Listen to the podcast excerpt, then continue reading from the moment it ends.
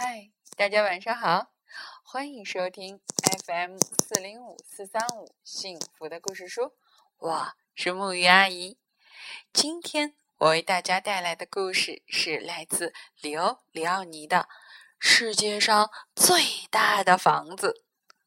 好啦，让我们现在故事开始。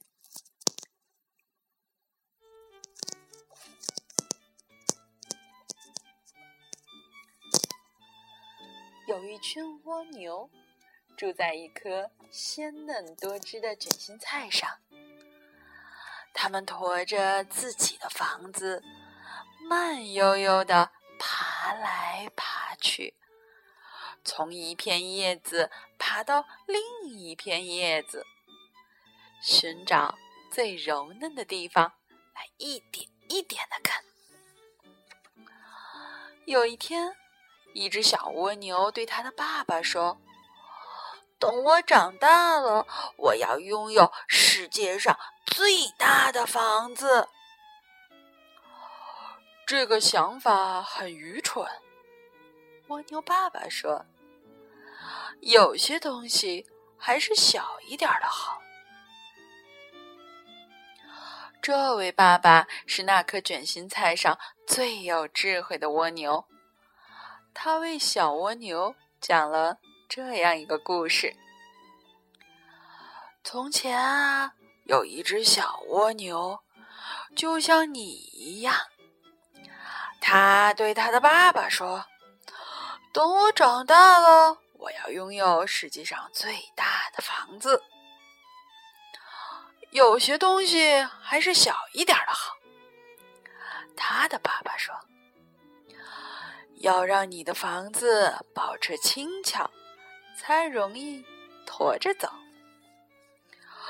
可是那只小蜗牛不爱听，它躲在一片大卷心菜叶的阴影里，扭啊扭啊，撑啊撑，各种方法试了又试，终于发现了能让自己的房子长大的方法。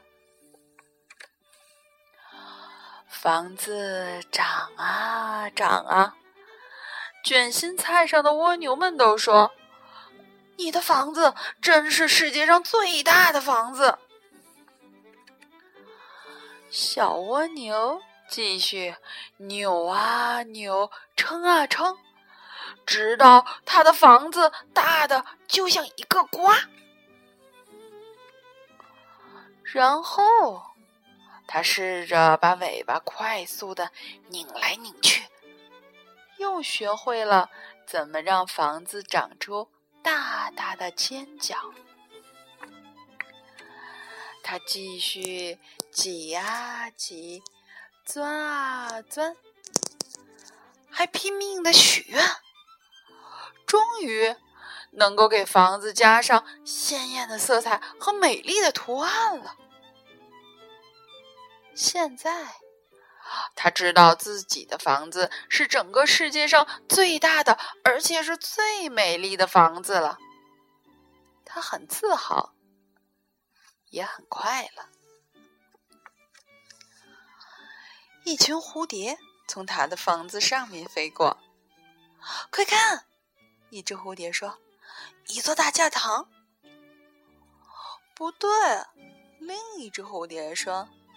那是马戏团，他们绝对想不到，眼前所看到的会是一个蜗牛的房子。还有一家子青蛙，在去远处池塘的路上，忽然停了下来，心中充满了敬畏。我的天哪！他们后来对亲戚们说。你们肯定从来没有见过那样的奇观：一只普普通通的小蜗牛，竟然拖着一个像生日蛋糕一样的大房子。有一天，当蜗牛们吃光了那颗卷心菜上所有的叶子，只剩下几根疙疙瘩瘩的菜梗时，它们。就要搬到另一颗卷心菜上去了。可是，天啊！那只小蜗牛根本没法挪动，它的房子实在太重了。它只好留了下来，但没有东西可吃。慢慢的，它变得越来越弱，越来越小。那房子只剩下了空壳，而那空壳子也一点一点的碎了、垮了，直到最后，什么也没有剩下。故事讲完了，小蜗牛差一点就要哭了。可是这时候，他想起了自己的房子。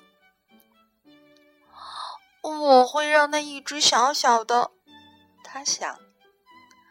等我长大了，我想去哪儿就去哪儿。于是有一天。他轻轻松松、高高兴兴的上路去看世界了。有些叶子在微风中轻轻摇摆，有些叶子沉沉的垂向地面。在黑土地裂开的地方，水晶在晨曦闪闪发光。那边有几个红底儿、圆点儿的蘑菇。还有些像塔一样高高耸立的花茎，顶上的小花仿佛正在向人招手。一颗松果躺在蕨草那边像花边一样的稀泥里，一堆鹅卵石躺在沙床上，光滑圆润，就像斑鸠蛋。岩石披着苔藓。树木裹着树皮，柔嫩的花蕾沾着晨露，芳香清凉。小蜗牛非常快乐。夏去秋至，冬去春来，小蜗牛从来没有忘记爸爸给他讲的故事。当有人问他：“你的房子怎么会这么小呢？”他就会说起这个故事：世界上最大的房子。好啦，故事到这里就结束了。其实，很多时候不在意我们拥有的有多多、有多大。只要适合，就是最好的。好啦，让我们在这首好听的乐曲中一起说晚安，好梦。